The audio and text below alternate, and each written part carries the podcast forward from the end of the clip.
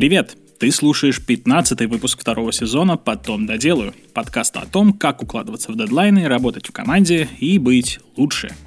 У микрофона Александр Машков, со мной здесь по традиции Иван Мараховка, SEO Северса по управлению проектами Вик. Привет, привет.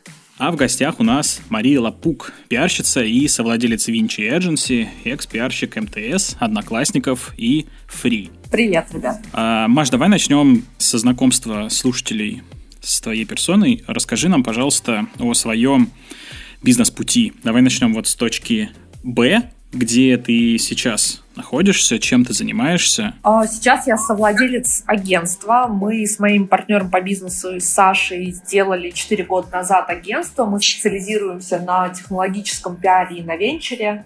Вот. И, соответственно, у нас несколько офисов. Мы работаем в Москве, в Китае и в Европе.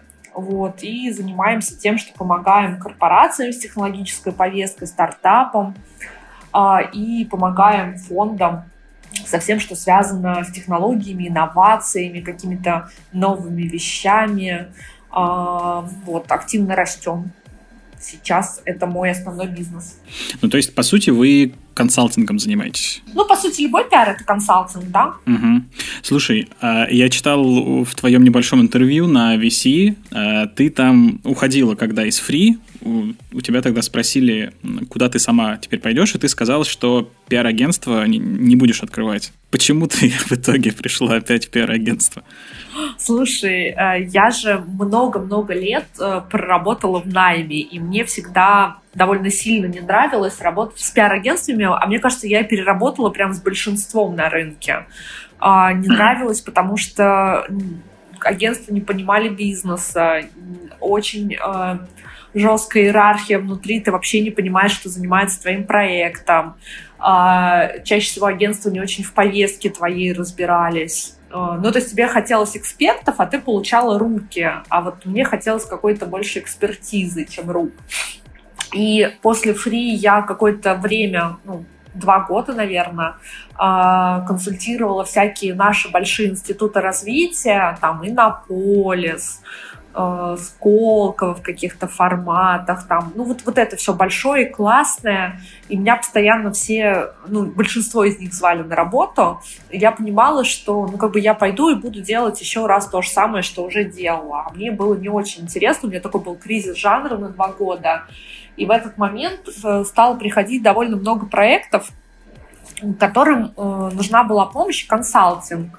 И э, в какой-то момент, там, в конце 2016 года э, у меня закончился большой проект, в котором я была таким экспертом, и я поняла, что у меня уже столько проектов, которые я там консультирую, веду, что-то делаю, что я, у меня уже нет времени, мне надо как-то масштабироваться, клонирование пока еще под запретом в нашей стране, э, поэтому я решила, что надо это превратить в какой-то бизнес, и стала уговаривать э, Сашу Изрядного и Катю Цуканову. Она возглавляла Апостол, ну уже Апостол, по-моему, уже в тот момент не существовал, надо поднимать эту историю. Э, и что надо сделать агентство, и я ходила э, по рынку с к разным людям, которые так или иначе связаны с агентским бизнесом, и спрашивала, может быть, им будет интересно там отдельную практику открыть или еще что-то поделать. Но в результате все говорили, что это очень фиговый бизнес, и им заниматься не стоит. А, так мы открыли агентство с Сашей. Он единственный, кому удалось уговорить на эту авантюру. Прикольно. Слушай, а до этого как ты вообще ну, пришла к пиару? Слушай, я никогда никем не работала, кроме как, как пиарщик. У меня все записи в трудовой э, с разными названиями, но это всегда пиар. А, ты знаешь, все началось в детстве, когда меня мама не отпустила на журналистику. Вот, и поэтому я заканчивала эконом сначала. А, и э, я всегда знала, чем я хочу заниматься на уровне э, того... Я не знала, как это называется, потому что когда я училась, даже такой профессии еще не было. Но я знала, что а, я хочу вот, ну, как бы заниматься каким-то внешним представительством, быть таким голосом компании или людей. И в целом, как бы я и в институте уже начала работать.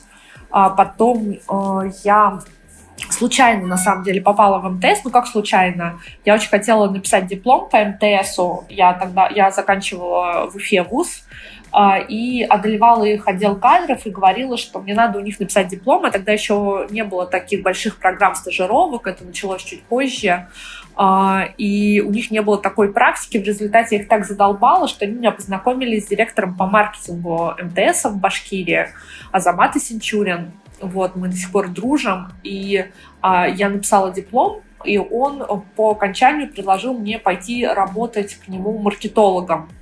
Я сказала, что нет, вот я знаю, что у вас есть пиарщики, и я хочу прийти к тебе работать с пиарщиком. Я узнала тогда, что это такое. Он сказал, да блин, у нас даже в штате такой вакансии нету, и в результате, я не знаю, какими правдами, неправдами, он мне выбил эту ставку, а, и я после института пошла работать в МТС.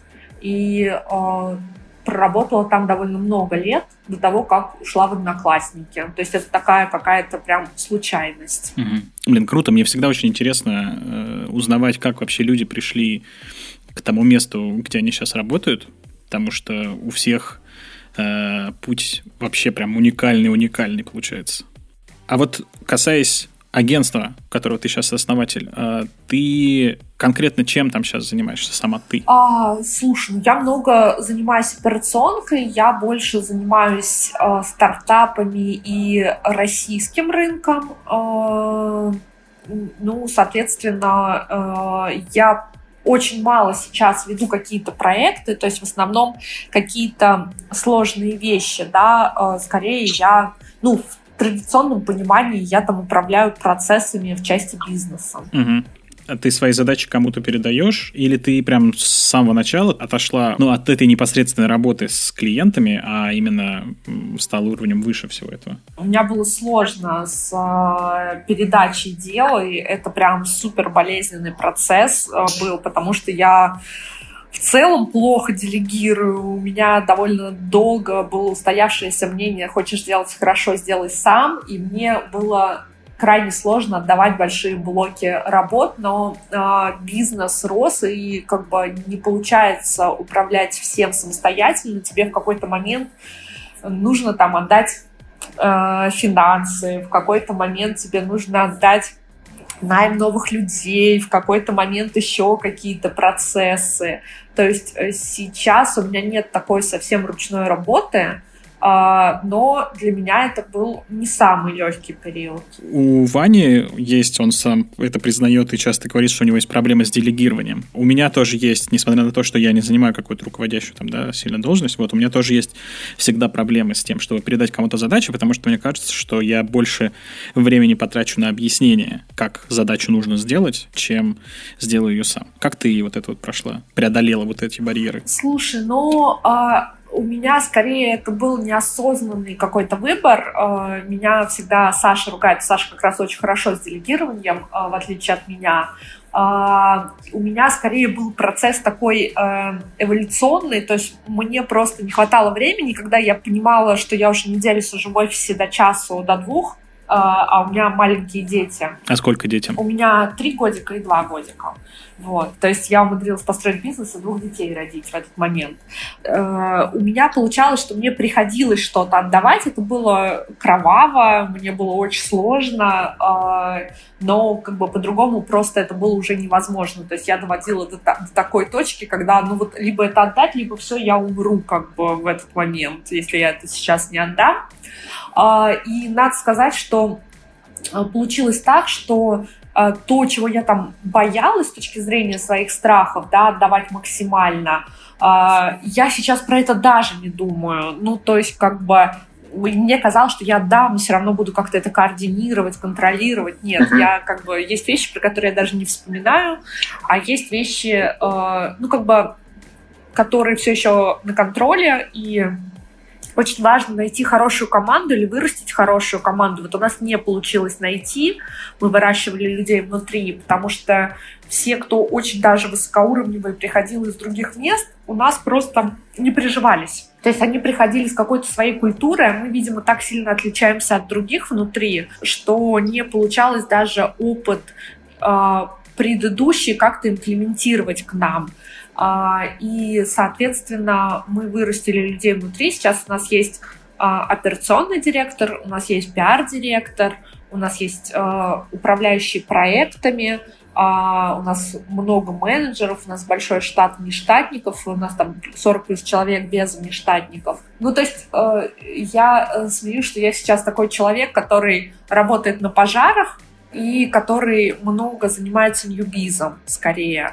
А, но при этом, э, правда, ребята научились Э, кучу проблем решать самостоятельно. Это так прикольно. То есть первое время я прям переживала, что сейчас что-то случится. Что клиентский бизнес — это уже всегда такая история а, как бы про отношения, да, то сейчас я прям себя, э, я думаю, хочу вмешаться в какое-то дело, я себя прям намеренно останавливаю, чтобы не полезть в него, и ребята бы могли э, сами разобраться. А ты больше боялась отдать задачи и процессы или клиента передать другому менеджеру? Нет, слушай, клиентов как раз не страшно передавать, скорее процессы. Ну, то есть, потому что э, один неправильно пошедший процесс может привести к трагическим результатам. Угу. Вот у меня другая проблема, я клиентов боюсь передавать из рук в руки, не переживая, что с ними не, начнут не так общаться, как, как я выстраивал коммуникацию. Но это, наверное, тоже как-то лечится. Не, ну это же тоже про процессы. Ну да, у тебя должен быть процесс, чтобы э, все люди понимали суть э, культуры, и как бы у тебя должен быть кто-то, кто э, постоянно смотрит э, за тем, ну, чтобы процесс был правильный. Короче, Вань, тебе, чтобы делегировать, нужен еще человек, который будет следить за тем, как выполняют твои задачи. Я понял. Проблема, конечно. Это, конечно, кру- крутой кейс. Э, круто, когда получилось вырастить команду, которой можно доверить, потому что, ну, наверное, вернее, не наверное, а точно, э, делегировать со спокойной душой можно людям, которые своим делом в определенной степени горят, вот, потому что если там это какие-то сидят ребята, и им работа интересна постольку поскольку, они туда ходят просто, чтобы зарабатывать деньги, им отдавать какие-то задачи важные там или не очень важные все равно страшно. Ну, поэтому здесь э, вопрос мотивации. То есть вообще, на самом деле, хорошо работающий бизнес — это в том числе вопрос правильной мотивации основных ключевых людей. Ключевых, в смысле, топ? Ну, это не обязательно топы, понимаешь? Ключевые люди — это те люди, на которых держится бизнес. Да, согласен. Ну, иногда это вообще самый ни- ни- низший уровень кадров. Иногда на них все держится. Да, да. Ну, то есть у нас, э, мы смеемся, что люди — это вообще основная ценность, и это правда так незаменимые люди, они правда есть. То есть, короче, типа основной секрет делегирования в том, чтобы работой были заинтересованы люди, на которых все держится, которые незаменимы. Ну да, так удивительно. Я когда работала в найме, э, ну, то есть вот эта же устоявшаяся штука про то, что э, незаменимых людей не существует, это какая-то такая установка Советского Союза, на мой взгляд. Но э, вся история показывает, что есть правда топовые люди, они правда в своем деле очень хороши. И как бы есть люди, про которых а, компании или другие люди очень долго вспоминают потом, и они являются эталоном неким, да, и а, на мой взгляд, нужно прикладывать максимальное количество усилий, чтобы вот такие люди хотели у тебя работать. Это, это важно. Ну, то есть люди — это вообще самое ценное, ну, как бы тем более в консалтинге, где в целом, кроме людей, никто больше добавленную стоимость не создает. Смотри, ну ты вот сказала про то, что у тебя двое детей, да, и ты как-то сумела одновременно и компанию поднять, и э, детей родить, и воспитать. Ну, воспитывать, ладно. Как вообще тебе это удалось? Потому что у меня один ребенок, ей три года, и мы в целом сидим дома постоянно, да, и то есть я работаю на удаленке, и я не понимаю, как можно так супер продуктивно совмещать э, работу и личную жизнь, семью. И тем более я не могу представить, как это можно сделать, когда детей двое. А, ну, э, как бы у меня особо выбора не было, потому что когда мы начинали бизнес, я была на каком-то там шестом, седьмом, восьмом месяце. Вот. А, и вряд ли бы меня кто-то взял на работу в тот момент, да. Слушай, ну, во-первых, э, э, мой секрет — это мой муж в декрете. Вот, у нас же есть устоявшееся, что, ну, как бы женщина там, да, то есть у нас такая немножко перевернутая система, Э, э, папа дочки моей, да, у меня первая дочка, сказал, что он мне дает год, если у нас ничего не получится, ну тогда я буду сидеть с ребенком, а он пойдет работать. Вот. Э, но, к сожалению, у нас, или к счастью, у нас все получилось, поэтому он четвертый год сидит в декрете. Да, а, и э, он, правда, э, делает ту часть, которую делают обычно мамы да, и мы первые, по-моему, два года существовали даже без нянь. То есть вот потом у нас появилась няня для второго ребенка, но э, в целом, конечно, это, ну, тебе в любом случае приходится делать выбор. То есть э, вот эта история про life balance по поводу, что ты можешь все на свете успевать, и все остальное. Я сегодня встала в 6 утра, чтобы в 8 утра сделать маникюр, потому что это единственное время, которое я могу уделить себе. Ну, то есть э, невозможно эффективно совмещать и семью, и работу. Если у тебя растущий бизнес, то тебе просто в какой-то момент нужно сделать честный выбор. Ты хочешь... Э, как бы семью и уходить домой в 6, э, ну, как бы это, это, это хорошо, и как бы ты тоже можешь пойти по этому пути, либо ты хочешь там вырасти, вырастить бизнес и зарабатывать больше денег, э, и тогда, ну, к сожалению, вот я мама такая, ну, иногда по вечерам, среди недели и всегда по выходным. То есть как бы у меня выходные прям нет работы, и я провожу всегда время только с детьми. Но при этом среди недели они меня видят крайне редко. Я приезжаю, когда они спят, уезжаю, пока они еще спят скорее. А, есть же еще и другая крайность. Крайность не то, что прям ударяться в семью, а есть другая крайность, когда люди ударяются прям в работу, вкалывают и днями, и ночами, и ничего кроме работы они не знают, ничего им не надо. Как считаешь, почему важно ну или, может быть, ты считаешь по-другому. А важно ли, э, как сказать, дополнять работу чем-то еще с работой не связанным? Семьей, какими-то хобби? Слушай, это очень зависит от работы. Э, мне кажется, вот, вот эта э, штука из разряда, что в жизни должно быть кроме работы что-то, это история про то, когда работа была очень однообразной. Да? А, например, у меня очень интересная работа, у меня очень классные люди, они очень интересные, у меня много социализации, у меня много путешествий по работе до карантина было, да и в карантин в целом. А, у, у меня она всегда разная. Ну, то есть, как бы с такой работой вряд ли нужно хобби, да, то есть у меня вот на самом деле никогда не было его, потому что у меня работа очень развлекает. А, по поводу семьи, но это же выбор каждого человека. Нету какого-то такого, э, знаешь, нету правильно и неправильно. У меня есть подружки, у кого там пятеро-шестеро детей, и они работают, да.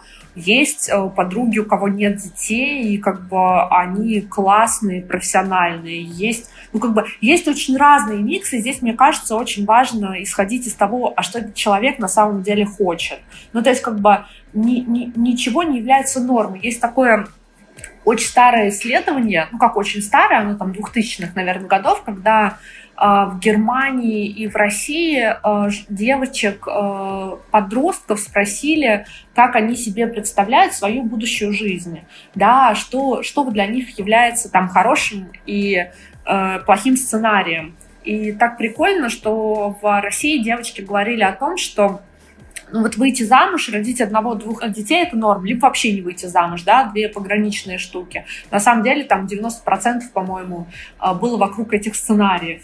А, а в Германии, например, а, вот это количество, что девушки думали с ними будет к 30 годам, было куда более разнообразным, да, там ну, то есть там было вариантов 6-7 основных и еще куча дополнительных, да, что с ними может происходить.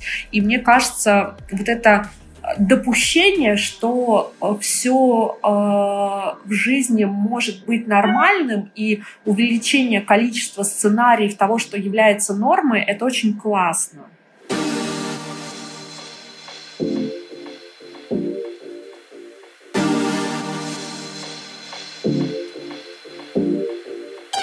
Мы пару выпусков назад уже эту тему обсуждали с Валей Евтюхиной из PPC World. Вот. Э, но всегда интересно услышать, как с синдромом самозванца справляется Э, какой-то еще человек, тем более, ну, насколько я понимаю, Маш, у тебя есть какие-то, скажем так, лайфхаки, которые помогают тебе эту штуку побороть. Расскажи, пожалуйста, в чем у тебя вообще проявляется этот синдром, э, где и как ты с этим справляешься? У меня есть такая проблема, что я думаю, что я наверное, э, выдаю себя за кого-то другого, да, то есть в работе именно, что ничего себе, у нас там такие клиенты, это такие люди, не знаю, я раньше в книжках про них читала, а сейчас я, э, они ко мне приходят там за советом или там э, я с ними работаю. И у меня скорее в работе это проявляется. А вот, кстати, на конференциях мы просто за кадром э, с ребятами общались по поводу проявляется это во время выступлений. Вот почему-то с выступлениями это никак не связано. Вот. А, а скорее с работы. Я в такие моменты э, всегда думаю про отправную точку, ну, то есть, да, там, с чего началась моя работа в пиаре. И когда я начинаю в голове прокручивать э, путь и свою работу, и свою карьеру, и проекты, да, то мне это помогает для себя осознать, что да, наверное, я а, в своей области обладаю некой экспертизой. Но а, вот когда ты смотришь из точки, в которой ты сейчас находишься, да, как э, человек или там как специалист, а, иногда я кажусь себе самозванцем. Но когда я прокручиваю 15 лет, да, я там около 15 лет занимаюсь пиаром, то вполне кажется, что, э, наверное, все нормально. Я прям, когда меня накрывает это чувство, сажусь и э, прям вспоминаю там первую работу, что я умела, э, куда я там потом пошла, чем занималась, какими проектами. И э, это прям очень помогает. То есть воспоминания каких-то достижений, да, что я все-таки чего-то значу, получается? Не столько достижения, а, а сколько э, процесс э, того и э, течение времени, как я оказалась в этой точке. Вот это очень помогает справиться с идентификацией себя. Как в сериалах ты прокручиваешь в голове пройденный путь свой, что был в предыдущих сериях, и тебя это... Да, да, да, знаешь, типа в предыдущих сериях было вот это. Ну, на самом деле, да, мне кажется, какой-то вот такой вот самоанализ. Я не знаю, я в жизни практикую самоанализ, да, типа пытаться разобраться там, в каких-то своих чувствах там и так далее, а вот в работе я никогда это не применял, но вот ты сказал, и мне кажется, что это реально какая-то такая, ну, интересная идея подходить с какой-то такой психологической точки зрения и пытаться анализировать э, свое прошлое, как ты вообще чего добился. Прикольно. А, так, Маш, и давай, наконец, перейдем к Блиц-опросу. Первый вопрос. Э, какие навыки ты считаешь важными для человека, который хочет быть нужным в современном мире? Ну, вообще, э, мне сложно в целом про людей говорить, но если говорить про моих коллег, то я считаю, что вообще самое главное качество человеческое — это любопытство. Да? Если человек не любопытен э, от природы, то ему ну, в целом, на мой взгляд, довольно сложно, потому что любопытство дает э, развитие как человеческое, так и профессиональное. Э, это там желание изучать что-то новое, смотреть что-то новое. И э, ну, это такая, э, это базовый soft skill в работе. А если говорить про человеческие качества, то я очень ценю доброту в людях. То есть мне кажется, что это такая базовая штука для людей, с кем мне просто комфортно. А подскажи, что важно для вот для людей, которые с клиентами общаются вот в этом плане? Ну, там не любопытство, а вот ну, у вас в компании идут клиентам. Какое качество важно там? Слушай, ну желание помочь. Э, и базовая это все равно доброта, да, то есть, э, ну, как бы есть человеческие качества, на которые наслаиваются различные рабочие процессы. То есть, если говорить про моих коллег, это любопытство и доброта все равно просто в каких-то проявлениях на работе. Я понял. То есть ты больше к таким человеческим качествам, потому что у меня в голове сразу ответственность такая, типа, вот, нужно уметь быть ответственным а у тебя немножко другой подход. Но это прикольно, классно. На самом деле, наверное, желание помочь — это то качество, должно, которое должно быть у менеджера а, проектов там и человек, который общается с клиентом. Ответственность может регулироваться KPI а, или вознаграждением, а вот желание помочь невозможно в людях э, культивировать. Ну, то есть либо оно есть, либо его нет. Точно. Следующий вопрос. А какие привычки тебе мешают или, наоборот, помогают в работе? Слушай, а на самом деле одно и то же и мешает, и помогает. Ну, во-первых, я супер ответственная. А, вот. И мне очень сложно жить, когда у меня есть нерешенная задача. Она меня прям травмирует. то есть мне надо закончить что-то. Вот. А, э, а то, что мешает... Ну, мне сложно делегировать. Э, и я э, в процессе э, пути, да, то есть как бы мне прям реально очень-очень-очень сложно. А что еще мешает? Не, если говорить именно про привычку, ну то есть, может быть, ты с утра у тебя пробежка и ты там вот у тебя не знаю, зарядка какая-то. И тебе тебе это мешает. И тебе это мешает, либо помогает, да. Ну, то есть именно таких бытовых каких-то вещей, может? Ну, нет, слушай, у меня, наверное, а, я даже не придумаю прям каких-то вещей. У меня все-таки жизнь такая, а, с точки зрения привычек, а, очень заточенная под работу.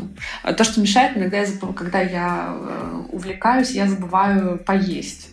Меня это дико бесит, просто ужасно. Я теперь ставлю... Я тоже так делаю. Ставлю часы, что мне вот сейчас надо покушать. И как бы это, конечно, прям, прям на мой взгляд, тумачненький. Маш, расскажи, какими инструментами ты пользуешься в работе? Ну, то есть там это могут быть таск-менеджеры, какие-нибудь тайм-трекеры, может быть, заметочники, ну вообще, типа, весь твой пул рабочих инструментов? Мы пользуемся Asana.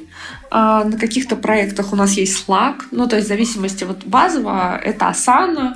Вот, а, календарь э, — это то, без чего я вообще не живу, потому что там прям вообще все, все, расписание, весь график. Вот, и я ставлю э, туда любые вещи, которые занимают больше, чем 15 минут.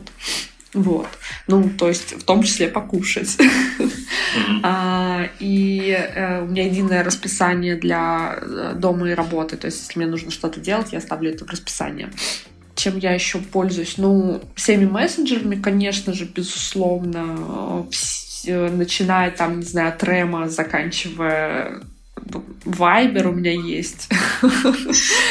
вот. Прозвучало как будто стыдно. Вайбер это немножечко стыдно. Даже WhatsApp как бы немножечко стыдно, а Вайбер это совсем как-то, да. Я обожаю пробовать какие-то еще новые штуки, когда что-то появляется. Я обязательно пытаюсь этим пользоваться. А что последнее ты пробовала? У меня смешная ситуация с Клабхаусом. Я скачала его в мае. Мой приятель сказал, блин, Маша, это крутая штука, попробуй. Вот. А я скачала, подумала, боже, какая фигня. Э, кто будет проводить здесь по часу? Ну и как бы потом было пришествие Клабхауса в Россию. Последнее, что я скачивала, всякие voice э. А, их довольно много. Есть там Gossip, Стерео, а, и все остальное. Потом, а, господи, Дэвид Добрик, то, что сделал, Инстаграм с отложенной публикацией, забыл название, вылетело. Mm-hmm. Вот, сейчас я пробую Рели, это такой, такой дейтинг для поиска друзей. Очень э, прикольная, кстати, штука. А, реально необычно, знаете, такой безопасный дейтинг, где ты можешь знакомиться с девчонками тоже, где нет никакого подтекста, э, связанного с э, отношениями э, между полами. Ну, Это прикольно. Очень, очень прикольно. Всякие, не знаю, ясно и прочие вещи, которые связаны с психологическими какими-то вещами. Я прям обожаю потестить, посмотреть, как устроено. У меня недавно была очень смешная штука. Мне в Тинькофф приходят пуш-уведомления о том, что если я хочу получить кредит, то мне нужно оставить заявку. Я прошла анкету, потому что мне было интересно, какая там анкета. И мне э, э, менеджер мой пишет такой, Маша, ты хочешь взять кредит? Я говорю, не, мне просто была очень анкета интересна. Она очень похохотала. Слушай, а ты медитируешь? Не пользуешься приложениями для медитации там и типа такого? Ты знаешь, нет. Э, я вот вообще вот все, что связано с йогой, с медитациями, с какими-то такими духовными практиками, это немножко не мое.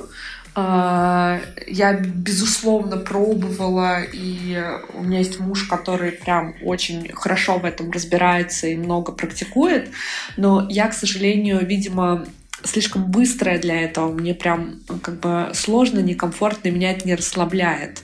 Вот. А мне э, для отключения мозга больше подходят э, самые тупые бразильские сериалы. 20 минут и все, как бы это супер крутая Прям на бразильском языке, да? Да, слушай, на самом деле на любом языке, потому что я обожаю вот эти, знаешь, разговоры ни о чем, красивые люди, и как бы вот это прям то, что меня очень сильно переключает. А вот, к сожалению, а, Еще положительная аффирмация, очень классная штука. Я тут подписалась на, на, на телеграм-канал «Мама в Телеграме», а, где каждое утро а, мне при, там приходят такие сообщения из разряда «Ты такая классная, ты самая красивая». Я такая «Ой, ну классно». Я тоже подписан на этот канал только для, для мужчин, которые там тоже присылают. Ты сам, самый сильный, там, самый умный. Это очень крутая штука, потому что вот эти положительные аффирмации в России, мне кажется, более заходящая ментальная история, чем медитации. А, они больше а, в культуре лежат, и они такой а, антитренд на тренд, когда все друг друга ругают, и тут тебе кто-то что-то очень классное и хорошее говорит, и это очень здорово. И последние два вопроса. Как ты относишься к откладыванию задач на потом, когда сама последний раз так делала, и к чему это привело? А, я откладываю задачи, которые мне не нравятся, на потом, но у меня всегда есть в голове дедлайн, и как бы я прям могу, там, не знаю, за час до дедлайна сесть и сделать. То есть я редко нарушаю дедлайны, если я там обещала, что это будет такого-то, это будет такого-то. Но я буду делать это в последний момент. Это когда ты сама себе обещаешь, э, ты тоже их э, сдерживаешь себя? Или все-таки бывает, что откладываешь? Вот если я другому пообещаю, я тоже сделаю вовремя. А, а бывает такое, что я обещаю сам себе какую-то задачу сделать, и вот ее я могу двигать бесконечно долго.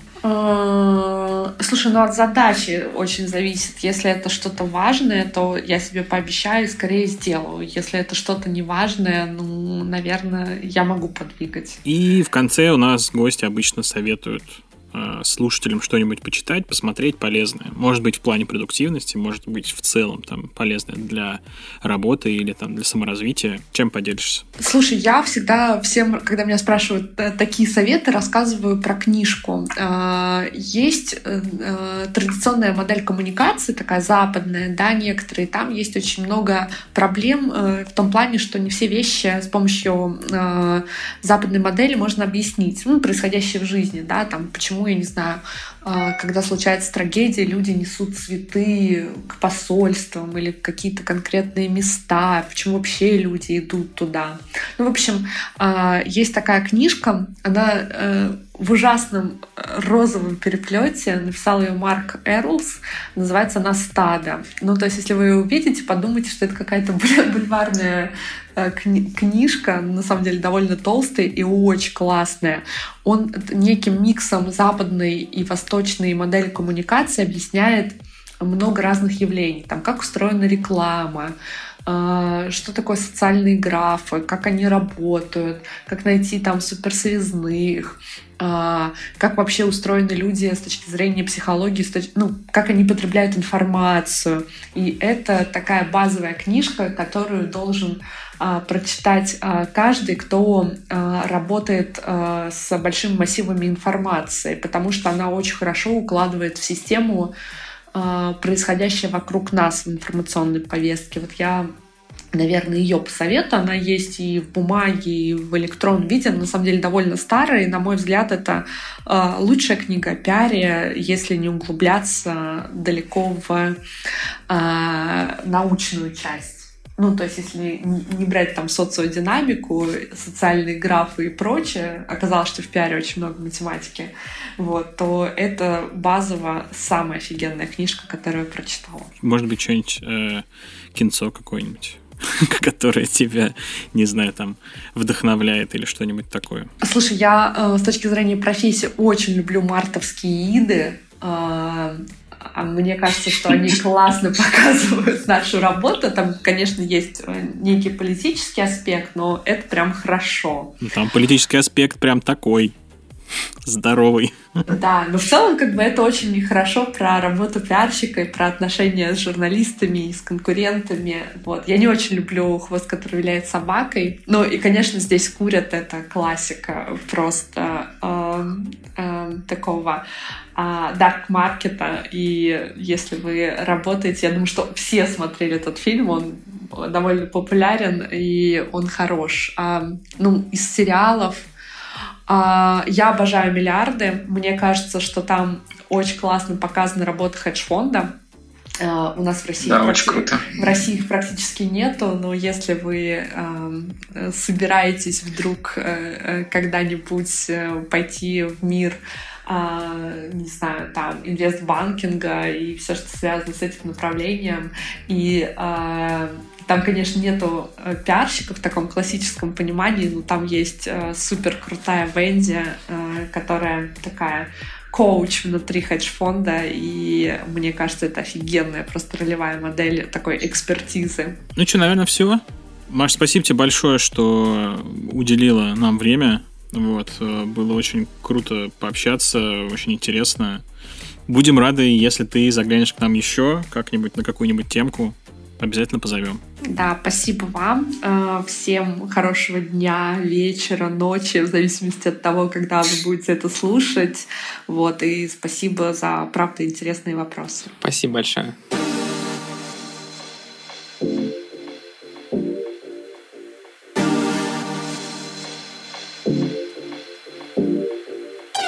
Спасибо, что дослушал этот выпуск до конца. Делись им со своими друзьями и коллегами даже если они не работают в пиаре, я думаю, это все равно будет э, интересный для них выпуск. Не забывай подписываться, чтобы не пропустить новые выпуски. Если слушаешь нас в Apple подкастах, поставь нам, пожалуйста, там какую-нибудь хорошую оценку, например, 5 звезд, и оставь отзыв. Это поможет нам подняться в каталоге, и у нас будут новые классные слушатели. Ну и еще раз напоминаю, что у нас на сайте есть специальная страничка, на которой ты можешь предложить интересную тему или гостя, которого хочешь услышать в нашем подкасте. На этом точно все. До встречи в следующем выпуске.